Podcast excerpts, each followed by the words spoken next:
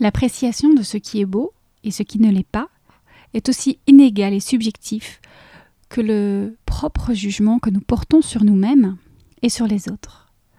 Il est évident que le beau est affaire de celui qui regarde. Mais comment notre appréciation se construit-elle? Sur quels paramètres se base-t-on pour émettre un jugement? Dans la cellule contouring, qui se déroule en ce moment sur Telegram, nous nous sommes intéressés à la place du beau dans l'art et dans la créativité en élargissant les principes du beau et du laid aux notions de simple, complexe, réalisme, surréalisme, abstrait, audace, originalité. Autant de notions qui nous saturent de croyances et de jugements intérieurs, et autant de jugements qui nous empêchent de créer ce que l'on est appelé à faire joyeusement et naturellement. Dans cet épisode, nous allons poser notre œil sur les critères de beauté au regard de l'histoire notamment, et vous allez découvrir comment redonner du sens à vos œuvres en passant par le corps. Bienvenue sur le podcast État de Flow. Je suis Elisabeth Smeisters, créatrice de l'ashram État de Flow, une sorte de résidence d'artiste où l'on se respire, où l'on ralentit et se reconnecte au corps, à ses vertus originelles et à sa créativité pour vivre son art dans la fluidité et l'harmonie. Seul ou avec des invités, je vous partage dans ce podcast une conversation, une clé ou une piste de réflexion pour vous aider à mettre de la conscience et de la présence dans chacune de vos créations.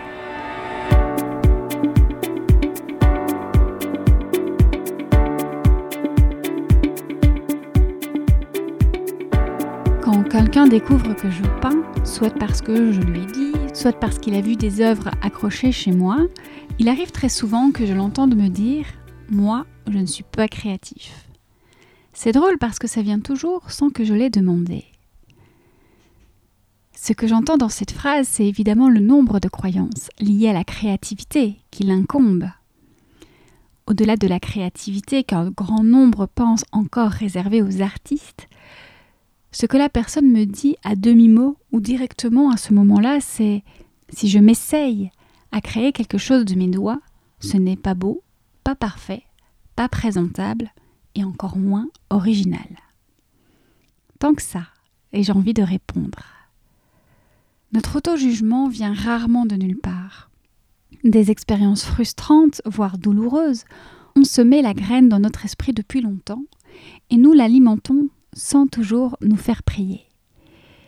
Et quand bien même on essayerait d'insister dans une voie créative, les autres se chargeraient de briser nos élans.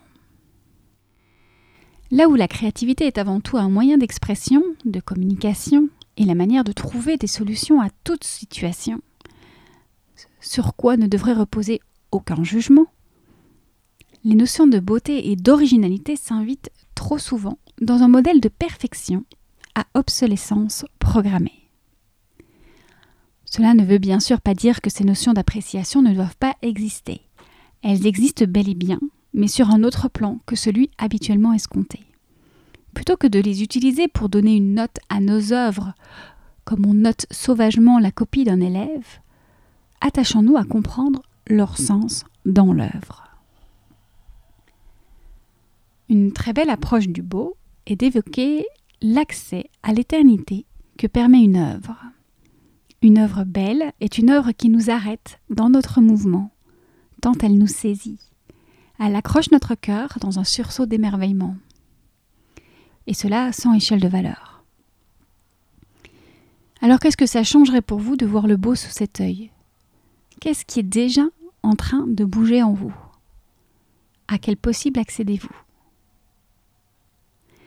Il est temps de sortir le beau de l'ornière dans laquelle elle se trouve depuis des centaines d'années J'aimerais vous tendre des lunettes spéciales qui vous permettent de faire un bond dans le temps et dans l'histoire de l'art pictural.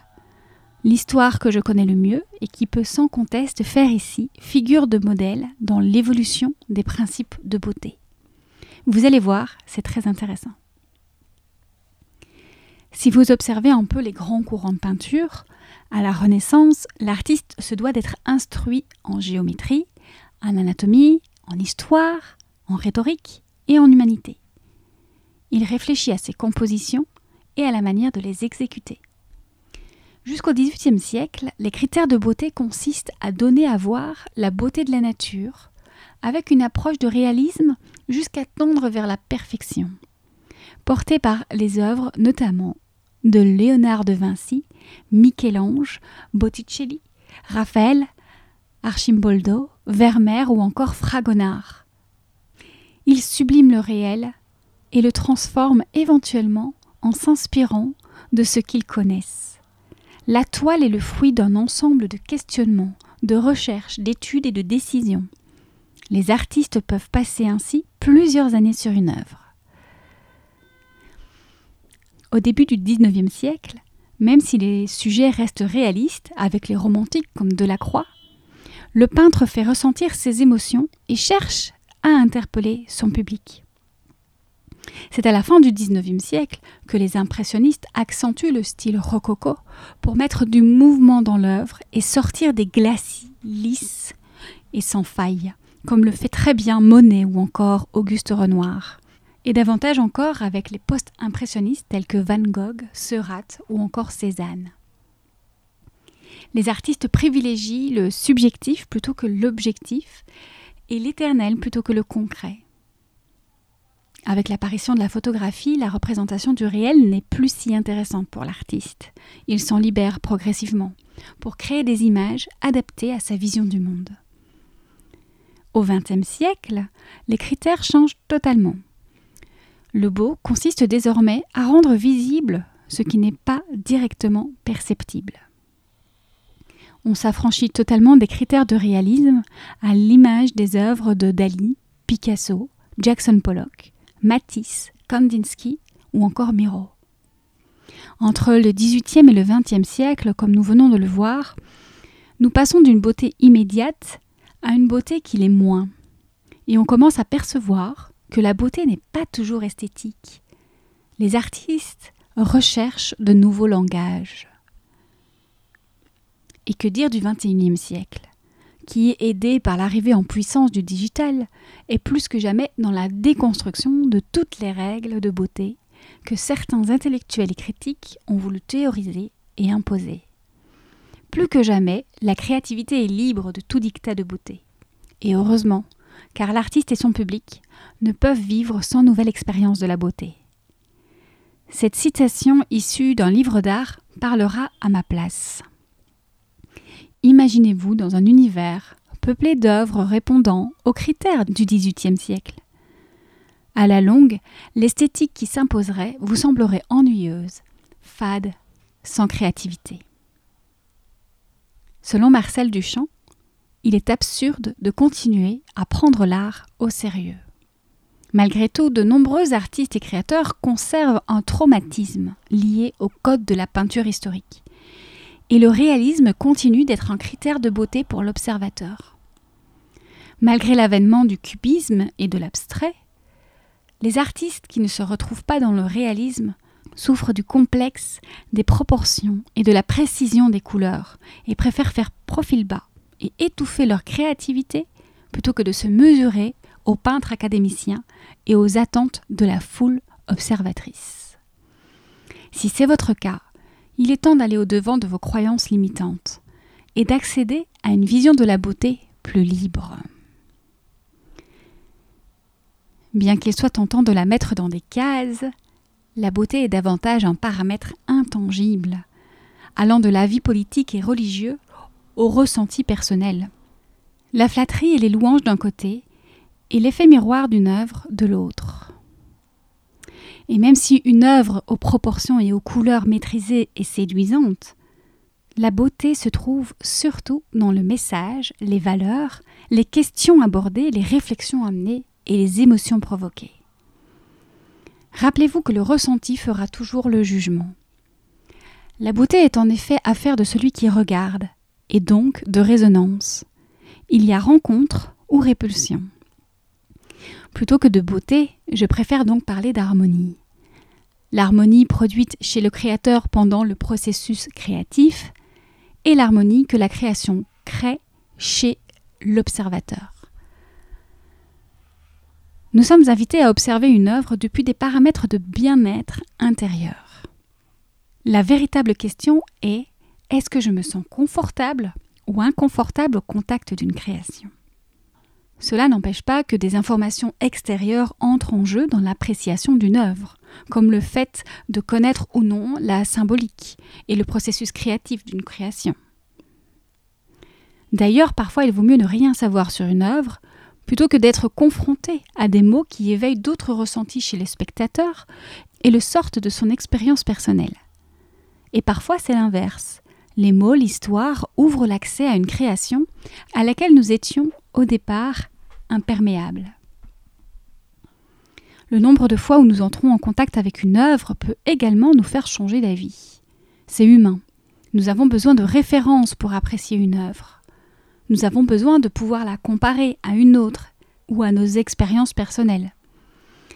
Là où la surprise de la nouveauté nous aura d'abord rebuté, à force d'entendre une chanson en radio, on se surprendra peut-être à l'apprécier. L'éthique peut également venir changer notre regard sur une œuvre.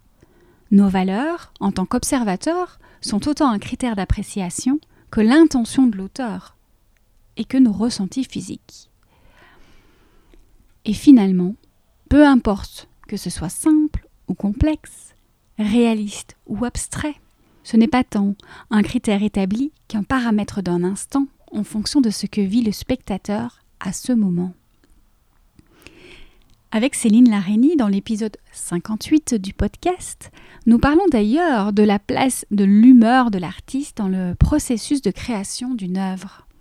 Le sentiment qu'elle soit terminée ou pas serait déterminé en fonction de l'harmonie intérieure ressentie par le créateur à cet instant. Et cela implique que tout peut changer quelques heures ou quelques jours plus tard. La beauté d'une œuvre n'est donc pas affaire de réalisme ou surréalisme, ou encore d'abstrait, ni même de simplicité ou de complexité. Pour la petite anecdote, quand j'ai découvert les œuvres d'une artiste peintre, je me suis interrogée. Se pouvait-il être si simple? Je me suis surprise à me demander si on pouvait vraiment présenter quelque chose d'aussi simple, et le vendre, qui plus est. En réalité, j'étais touchée par ces œuvres. N'était-ce pas là la preuve? La simplicité n'est pas un critère. Au contraire, être touchée par l'œuvre de cet artiste m'a autorisé à produire des œuvres apparemment simples. Et on le sait, le plus difficile, c'est de faire simple. C'est d'ailleurs la marque de fabrique d'Apple et on connaît son succès. De même que la beauté, la notion d'originalité est caduque. Original en fonction de quoi? De quelle autre création ou référence? Encore une fois, il s'agit plus d'un rapport à nos références personnelles que de critères réels. Plutôt que d'originalité, certains parlent de modernité.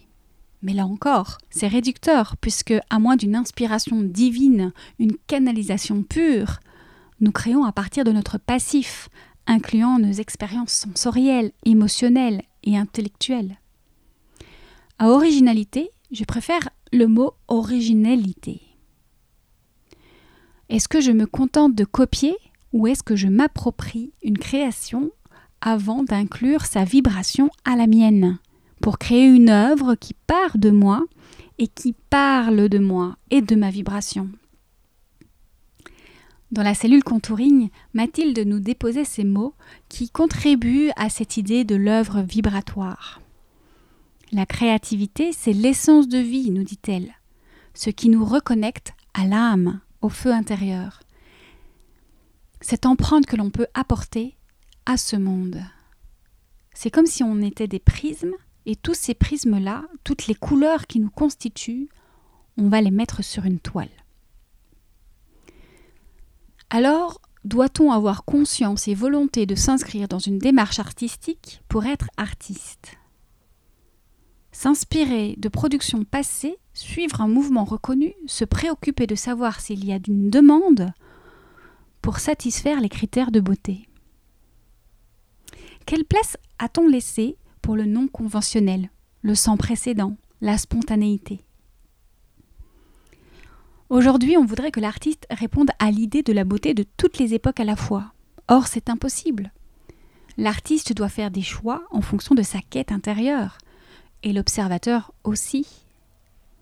Alors, aurez-vous l'audace d'être vous, comme le propose Céline Legendre dans l'épisode 50 J'espère que cet épisode vous aura ouvert cette porte, ouvert de nouvelles voies pour vous exprimer et jouir de votre art, au-delà de tout dictat de la beauté.